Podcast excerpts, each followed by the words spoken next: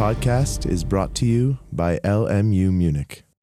Dann beschäftigen wir uns jetzt mit dem überaus wichtigen erpresserischen Menschenraub. Warum sage ich überaus wichtig?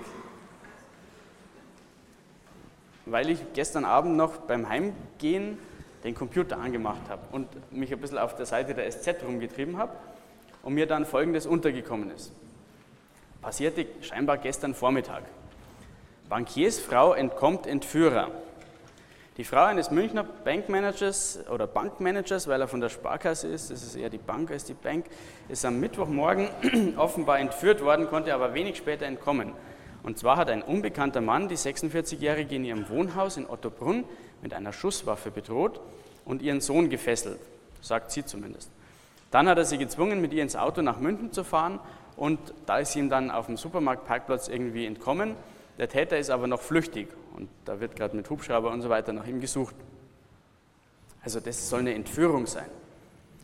Und jetzt haben wir schon gesehen, 239a heißt erpresserischer Menschenraub und da heißt es, wer einen Menschen entführt. Passt, oder? Und 239b, den nehmen wir gleich mit, der heißt Geiselnahme. Da heißt es auch, wer einen Menschen entführt. Also vielleicht ist der auch. Die beiden Delikte, die kann man relativ parallel betrachten. Nicht nur, weil sie A und B als Zusatz haben. Was zeigt mir das eigentlich, dass, dass ein Delikt mit, mit einem normalen äh, Paragraphenzahl und dann einem A und einem B gekennzeichnet ist? Mhm. Der Kollege sagt, dass es später hinzugekommen ist. Stimmt es in dem Fall? Weiß jemand, wo die Delikte herkommen?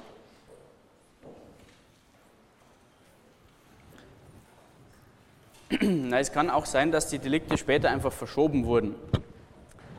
Ähm, und man der Meinung war, die passen da besonders gut hin. Der Entführung oder dem sich bemächtigen wohnt nämlich so eine gewisse ähnlich oder so eine gewisse Nähe zur Freiheitsberaubung schon inne.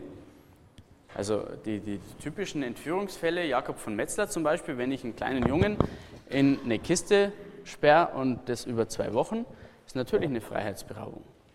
Von daher macht es vielleicht Sinn, den hinter 239 zu packen. Und wenn aber hinter 239 schon 240 kommt, die Nötigung, die auch ein ganz klassisches Delikt ist, ähm, dann muss ich vielleicht einen Buchstaben einführen. Kurz zur Geschichte, ich habe mir das auch nur auf äh, Wikipedia angelesen, beziehungsweise, das stimmt nicht ganz. Ähm, eins vorab vielleicht, es, es, macht Sinn, dass man sich mit der Geschichte von Tatbeständen beschäftigt. Einfach nur mal so, so rein Interesse halber, weil man dann versteht, was man damit regeln wollte. Das ist wieder ein historisches und ein teleologisches Argument.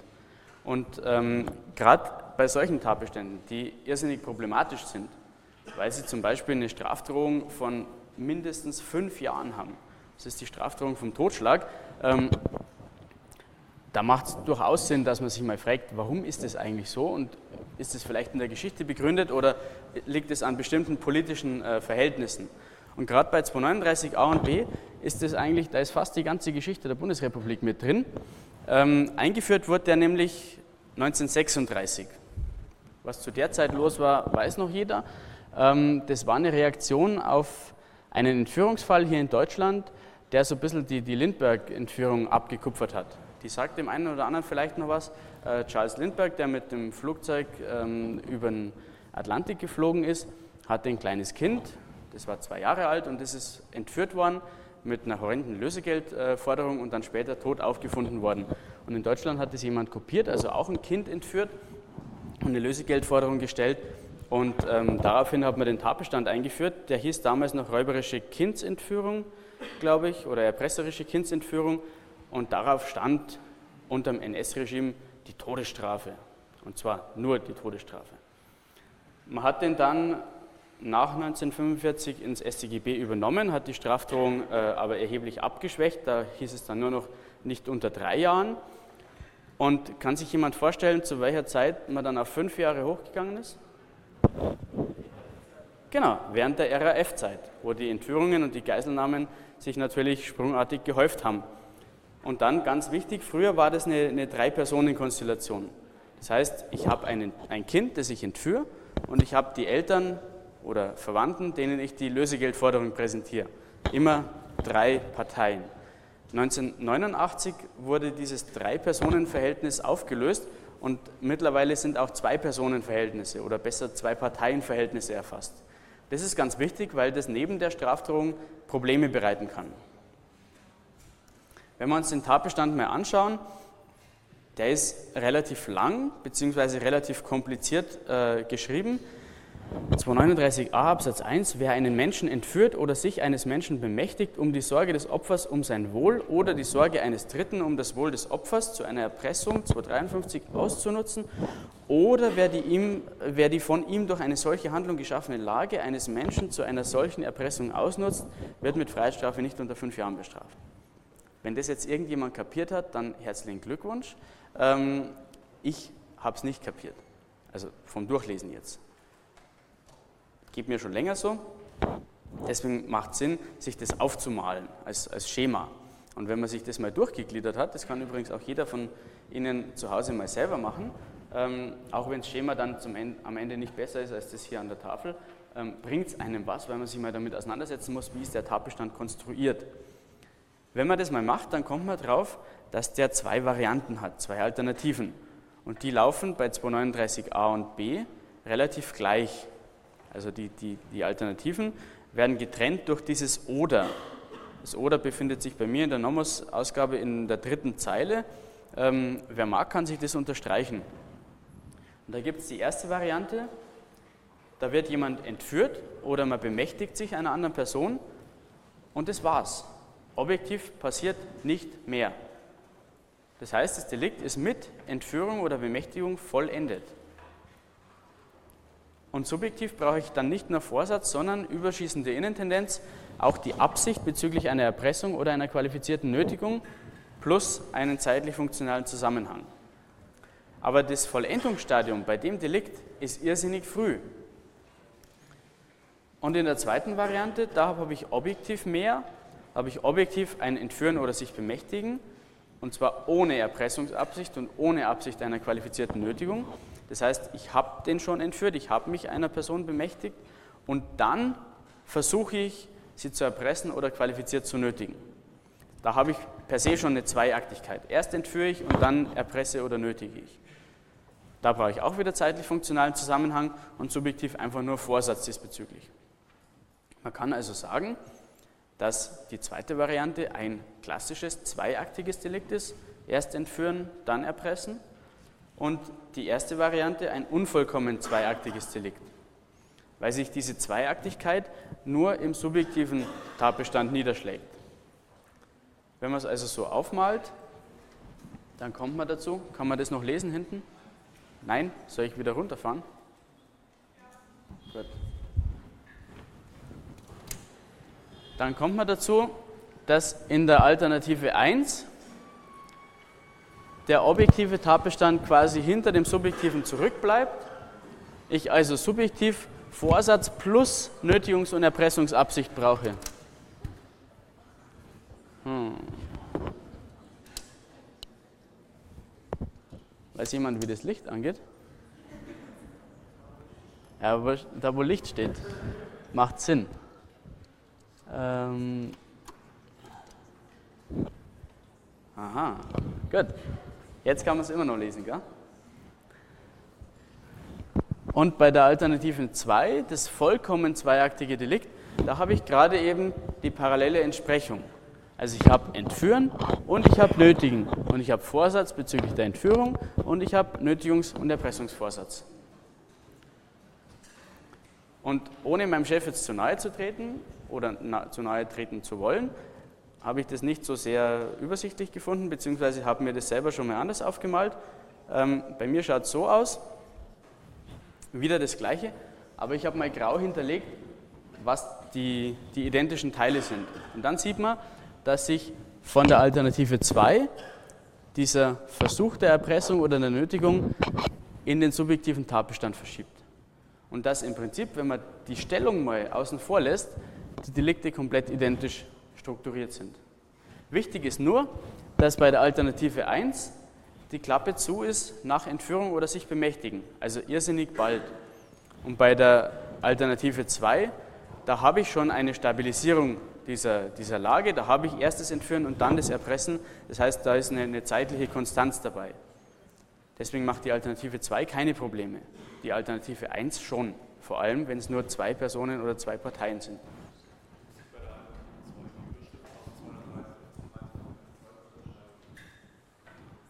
Ob man bei der Alternative 2 Genau. Ah, ähm, also in der Alternative 2 heißt es jeweils, wer ähm, die Entführungs- oder Bemächtigungslage zu einer Erpressung, 253, oder einer Nötigung ausnutzen will. Und da wird nach herrschender Meinung zumindest ähm, der, der Versuch, oder wer, wer, so, wer mindestens die Erpressung oder die Nötigung versucht, ähm, das wird gefordert und der Kollege fragt, ob man jetzt die Delikte dazu zitieren muss. Meines Erachtens nicht, weil sie im Tatbestand selber schon enthalten sind. Das wäre das Gleiche, obwohl es da im Gesetz nicht legal definiert ist, wenn ich beim 249, 242 wegen der Wegnahme dazu schreibe. Also ich würde es nicht machen. Meines Erachtens enthält 239a und enthält 239b ähm, die Nötigung bzw. die Erpressung schon mit als Tatbestandsmerkmal, deswegen muss ich es nicht dazu zitieren.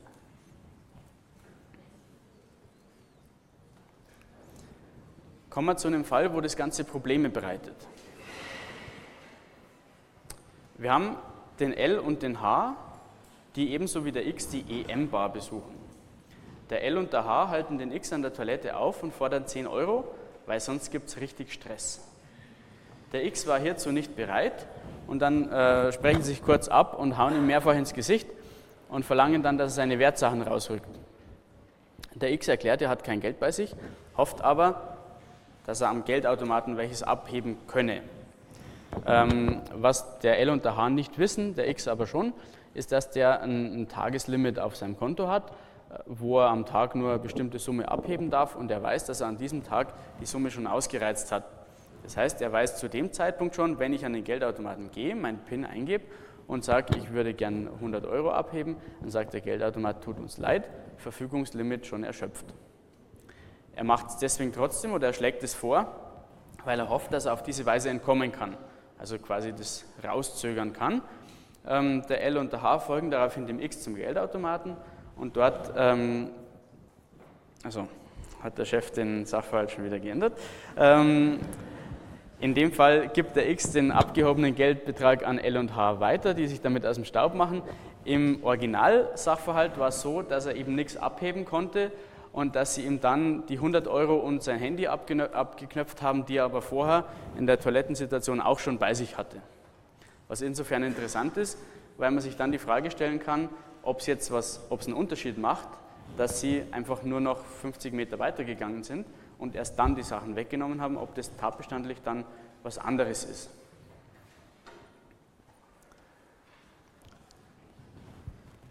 Ich habe gerade schon gesagt, oder wir haben gesehen, dass die Delikte zweiaktig gestaltet sind, beziehungsweise unvollkommen zweiaktig. Ich habe also immer eine Entführung oder eine Bemächtigung, dann eine eigenständige Bemächtigungslage, also das muss sich irgendwie stabilisieren und dann nutze ich das aus, ähm, die Sorge des äh, Opfers um sein Wohl oder Dritter, eben ähm, infolge dieser Bemächtigungslage, um zu nötigen oder zu erpressen. Das heißt, man kann es als, als sogenanntes Stufen ähm, betrachten. Wichtig ist das, was in der Mitte steht, diese eigenständige Bemächtigungslage.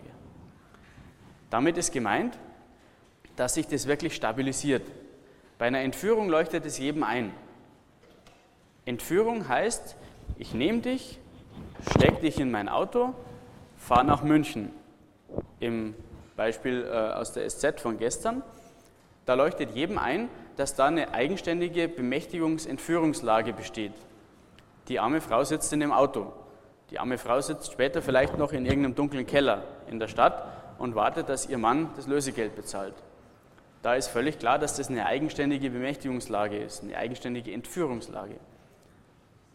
Wenn es für die Entführungsvariante so klar ist, dann ist auf jeden Fall für die Bemächtigungslage nicht so klar. Weil Bemächtigung heißt was? Hat da jemand eine Idee? Wann bemächtige ich mich einer anderen Person? Ja?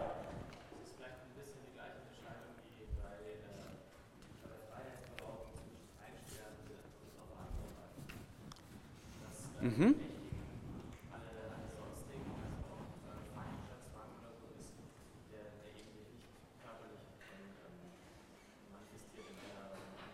Gut, also der Kollege sagt, das könnte doch genauso sein wie bei der Freiheitsberaubung, dass ich jemanden einsperre oder auf sonstige Weise der Freiheit beraube. Das ist gar nicht so verkehrt. Ähm, Entführung ist auf jeden Fall die Ortsveränderung. Also entführen heißt schon, ich führe jemanden von einem Ort an den anderen. Da ist zwingend eine Ortsveränderung dabei, wenn, ihr, wenn Sie zu Hause Ihre Mutter, Ihre Oma oder jemanden auf der Straße fragen, Oma, was ist Entführung? Dann sagt die, ja, Bruder, bringen sie dich von da nach da und da sperren sie dich ein, so ungefähr. Also Entführung ist auf jeden Fall eine äh, Aufenthaltsortsveränderung. Eine, sich bemächtigen ist eben gerade das äh, Begründen physischer oder psychischer Gewalt über ein Opfer ohne Ortsveränderung. Wichtig ist da, dass eben beim Opfer eine erhebliche Minderung der Geborgenheit eintritt.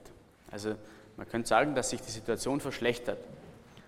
Und in dem Fall von, von Grade, die sind im, im Toilettenbereich und sagen, gib uns dein Geld.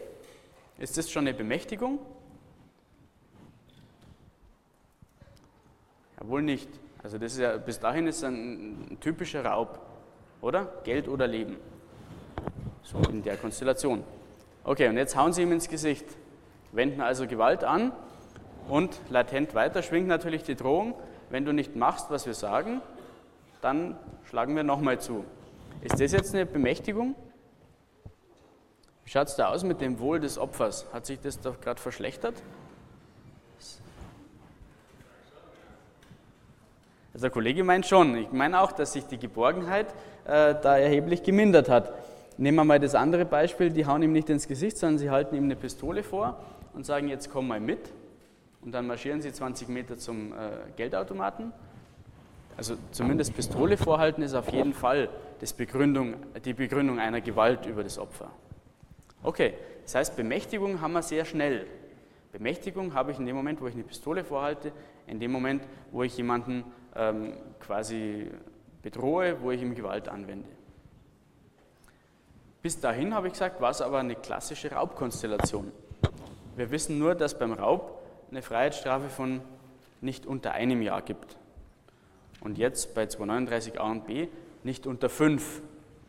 Haben wir salopp die Mindeststrafe verfünffacht. Das kann es doch nicht sein. Also wenn jeder Raub auch eine räuberische Erpressung, äh, ne, jeder Raub auch ein erpresserischer Menschenraub oder eine Geiselnahme wäre, dann hätte der Raub wieder keine eigenständige Bedeutung.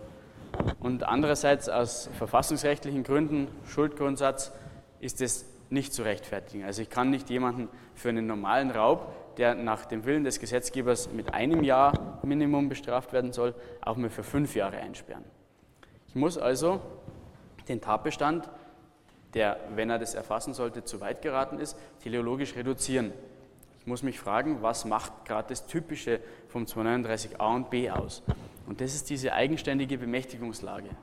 Das heißt, es reicht noch nicht, ich habe noch kein 239a oder b, in dem Moment, wo ich jemandem nur die Waffe vorhalte, sondern diese Bemächtigungslage muss sich stabilisieren und aufgrund dieser stabilisierten Bemächtigungslage muss ich dann zur Erpressung oder Nötigung ansetzen. Und wie schaut es jetzt in unserem Fall aus ähm, mit dem armen Menschen, der an der Toilette abgeholt und bis zum Geldautomaten begleitet wird? Stabilisiert sich da diese Bemächtigungslage? Die äh, Kollegin mal, sich zum ersten Mal, ja? Die Kollegin sagt, er könnte noch wegrennen. Sieht es jeder so? Ja?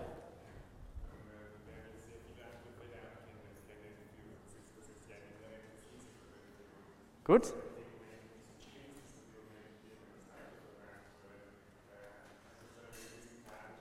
Mhm. Also Auto war jetzt in dem Fall zwar keines dabei, aber der Kollege sagt völlig richtig, wenn es nur darauf ankäme, dass der weglaufen kann und es dann schon keine Entführung mehr wäre, dann gäbe es in der Praxis sehr wenige Entführungen.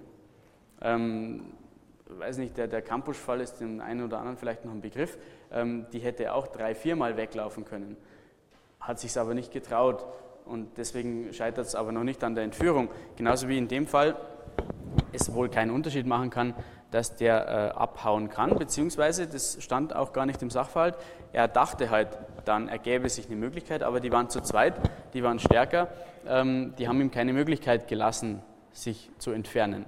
Gleichzeitig haben sie aber den Ort verändert und die Bemächtigungslage aufrechterhalten. Und darin muss man wohl schon eine Stabilisierung sehen. Und dann sind wir in dem typischen Anwendungsbereich von 239a.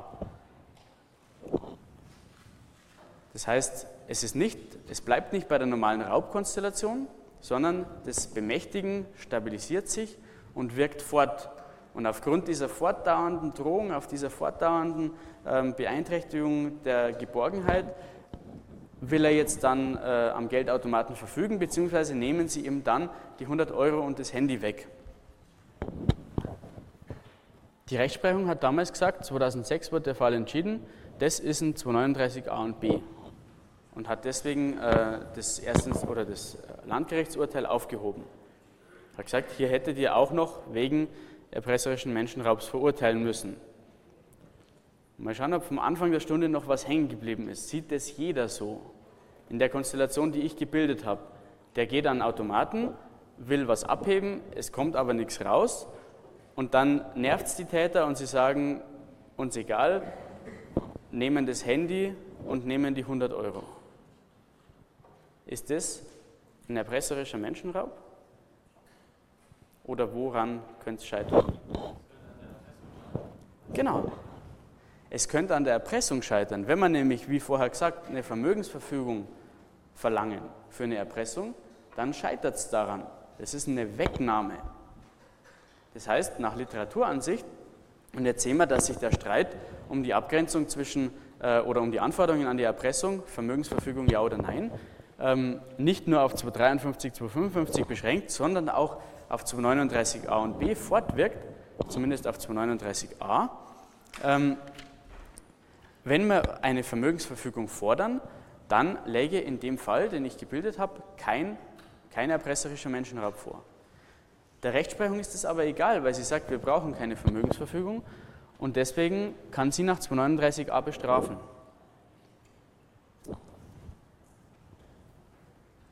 Diese, das normale Problem, das man immer hat bei 239a und b, bei der Bemächtigungsvariante, nämlich ob sich die Bemächtigungslage stabilisiert, das haben wir hier bejaht. Da scheitert es normalerweise dran. Und deswegen vielleicht noch ein Tipp, 239a und b kann man fast immer in, in, in Raubfällen ansprechen, wenn jemand einem anderen eine Pistole vorhält zum Beispiel. Pistole vorhalten ist eine Bemächtigung. Sofern es aber dabei bleibt und dann die, äh, der Vermögensabfluss äh, oder die, die Wegnahme äh, vonstatten geht, ohne dass sich das weiter stabilisiert, ist es völlig klar, bleibt es bei 249. Man kann aber natürlich das problematisieren, ob nicht auch die, die stärkere Strafdrohung des 239a da eingreifen soll. Und dann muss man kurz sagen, naja, ähm, weil zweiaktiges Delikt muss man eben gerade diesen eigenständigen, diese Bemächtigungslage muss einen eigenständigen Charakter erhalten und ähm, deswegen muss man den Tatbestand eng auslegen, auch im Hinblick auf die Strafdrohung. Wer also mag, kann sich 239a an den 249 kommentieren und an den 255. Zumindest, dass man nicht vergisst. 239a ist aber außer in Ausnahmefällen, wo es dann wirklich aus dem Sachverhalt äh, hervorgeht, wieder sowas wie die GOA des Strafrechts. Ähm, da soll man sich nicht zu lange aufhalten. Also schnell rein, zeigen, man hat den äh, Tatbestand gesehen, aber auch schnell wieder raus, wenn er nicht erfüllt ist. Also da bitte jetzt nicht in der nächsten Klausur äh, sagen, wenn so eine äh, Situation vorkommt, das weiß ich ja nicht. Der Linder hat gesagt, äh, 239a spielt immer in Raubkonstellationen eine Rolle, deswegen müssen wir den jetzt prüfen. So will ich mich nicht verstanden wissen. Aber andenken kann man auf jeden Fall.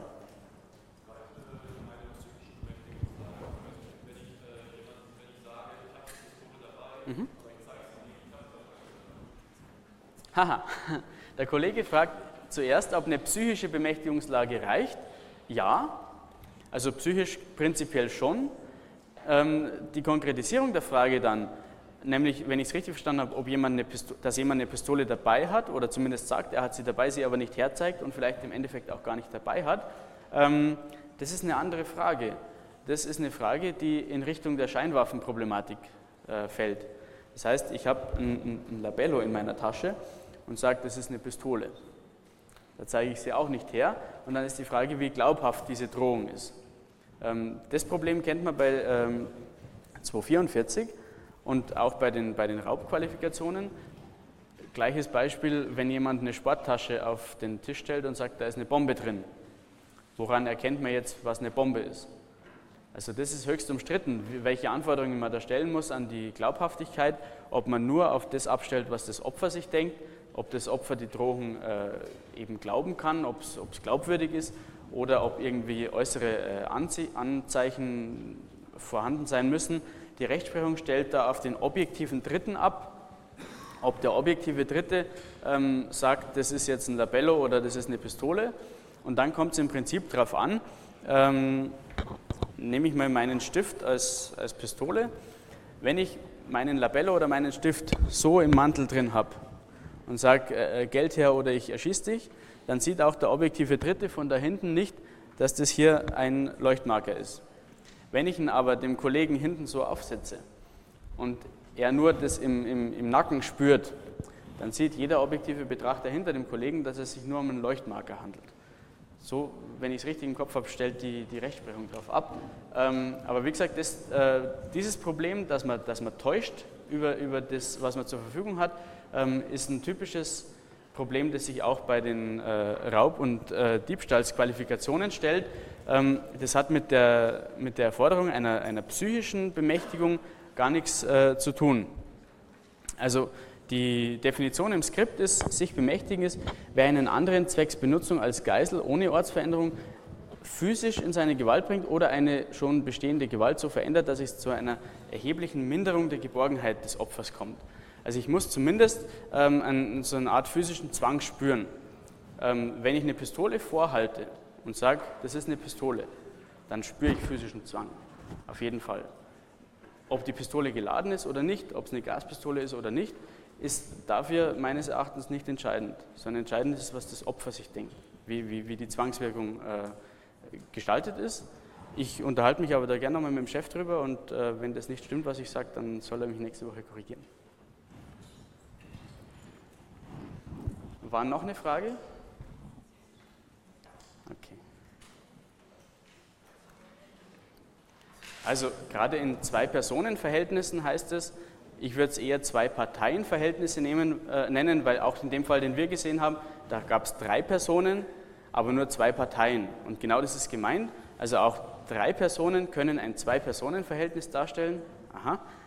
In sogenannten Zwei-Personen-Verhältnissen oder eben Zwei-Parteien-Verhältnissen, da muss man jetzt restriktiv den Tatbestand ein bisschen eingrenzen, damit der noch mit dem Schuldgrundsatz übereinstimmt. Und da gibt es verschiedene Ansätze. Früher hat man gesagt, naja, das muss eine sogenannte Außenwirkung entfalten oder ähm, man stellt auf die Opfersicht ab. Nach heute herrschender Lehre und Rechtsprechung kommt es auf den zeitlich-funktionalen Zusammenhang ab. Also gerade auf die Zweiaktigkeit des Delikts wird abgestellt. Es muss sich dann eben die Bemächtigungslage stabilisieren und dann zur Erpressung ausgenutzt werden. So viel funktional und zeitlich muss die abgenötigte Handlung während der Bemächtigung erbracht werden. Es reicht also nicht aus, dass ich jemand, mich eines Menschen bemächtige, in zum Beispiel mein Auto verfrachte, sage, wenn du mir nicht übermorgen 50.000 Euro vorbeibringst, dann erschieße ich dich und dann lasse ich ihn laufen, in der Hoffnung, übermorgen kommt er wieder vorbei. Dann nutzt die Erpressung gerade nicht die Bemächtigungslage aus, weil es zum Vermögensschaden erst zwei Tage später kommen soll.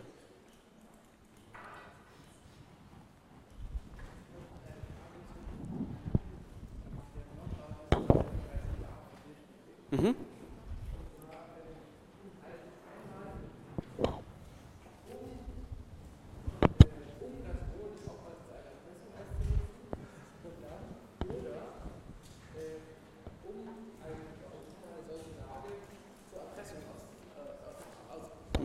Genau.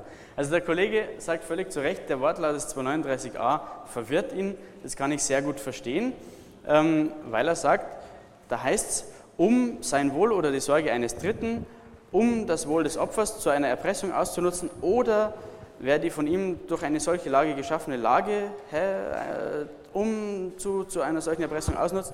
Das heißt, ähm, da in dem Tatbestand kommt ganz oft um zu und zu und oder vor. Und deswegen ist jetzt wichtig, dass man auseinanderhält, welches um zu und welches oder sich worauf bezieht. Und ich habe vorher gesagt, man sollte sich bei mir in der dritten Zeile das oder von oder wer die, ihm, die von ihm durch eine solche Handlung geschaffene Lage unterstreichen. Weil dieses oder ist die Schaltstelle zwischen der ersten und der zweiten Alternative. Die erste Alternative ist alles, was davor steht, nämlich wer einen Menschen entführt oder sich eines Menschen bemächtigt. Objektiver Tatbestand, um die Sorge des Opfers, um sein Wohl oder die Sorge eines Dritten, um das Wohl des Opfers zu einer Erpressung auszunutzen. Fertig. Okay? Man hätte jetzt auch einen zweiten Absatz machen können. Stattdessen steht da nur ein Oder. Aber das Oder ist so gut wie ein zweiter Absatz. Oder nämlich, wer die von ihm durch eine solche Handlung geschaffene Lage. Okay, also daraus weiß ich, ich habe eine Bemächtigungslage und die wurde von mir geschaffen. Aber, das muss ich mir jetzt dazu denken, ohne Erpressungs- oder Nötigungsvorsatz, nämlich jetzt dann zu einer solchen Erpressung ausnutzt. Der wird mit Freiheitsstrafe und so weiter. Das heißt, dieses letzte Oder, das teilt mir die beiden, den Tatbestand in die beiden Alternativen auf. Und deswegen ist das wichtig.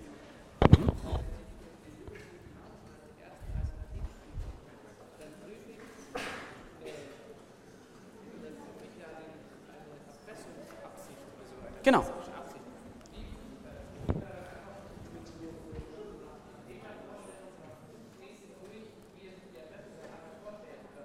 Ja, also der Kollege fragt völlig zu Recht, wie er dann den subjektiven Tatbestand der ersten äh, Alternative prüft, ob das quasi so eine subjektive Tätervorstellung bezüglich einer Erpressung ist. Ja, genau. Ähm, das ist eine überschießende Innentendenz. Wie beim Diebstahl, wie bei der, beim Betrug. Auch beim Betrug muss es nicht zu einer Bereicherung kommen und auch beim Diebstahl muss es nicht zu einer Zueignung kommen. Das kann auch zwischendurch schiefgehen. Aber wichtig ist die Absicht des Täters. Das heißt, Alternative 1, ich habe objektiv nur Entführung oder Bemächtigung und die Absicht, das Ganze auszunutzen.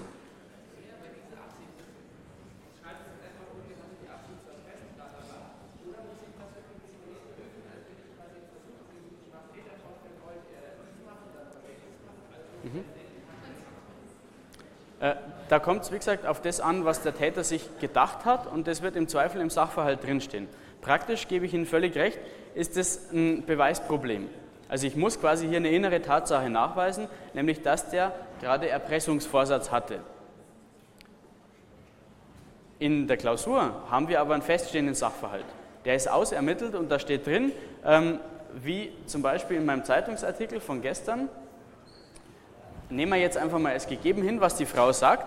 Ähm, der hat sie bedroht und gefesselt und dann hat er ihrem Mann einen Brief geschrieben, ähm, bring Lösegeld vorbei. Das ist eine Absicht. Also das zeigt mir, dass der Täter die Absicht hatte zu erpressen. Und dann reicht mir das aus. In dem Fall wäre sogar also eine, die Bemächtigungslage schon eingetreten und er hätte schon zur Erpressung angesetzt. Der Unterschied zwischen der Alternative 1 und 2 ist, bei der Alternative 1 brauche ich noch nicht mal zur Erpressung anzusetzen. Ich brauche nur die Absicht haben. Bei der Alternative 2 muss ich ansetzen. Wenn ich bei der Alternative 1 auch schon angesetzt habe, dann spricht es erst recht für die Absicht.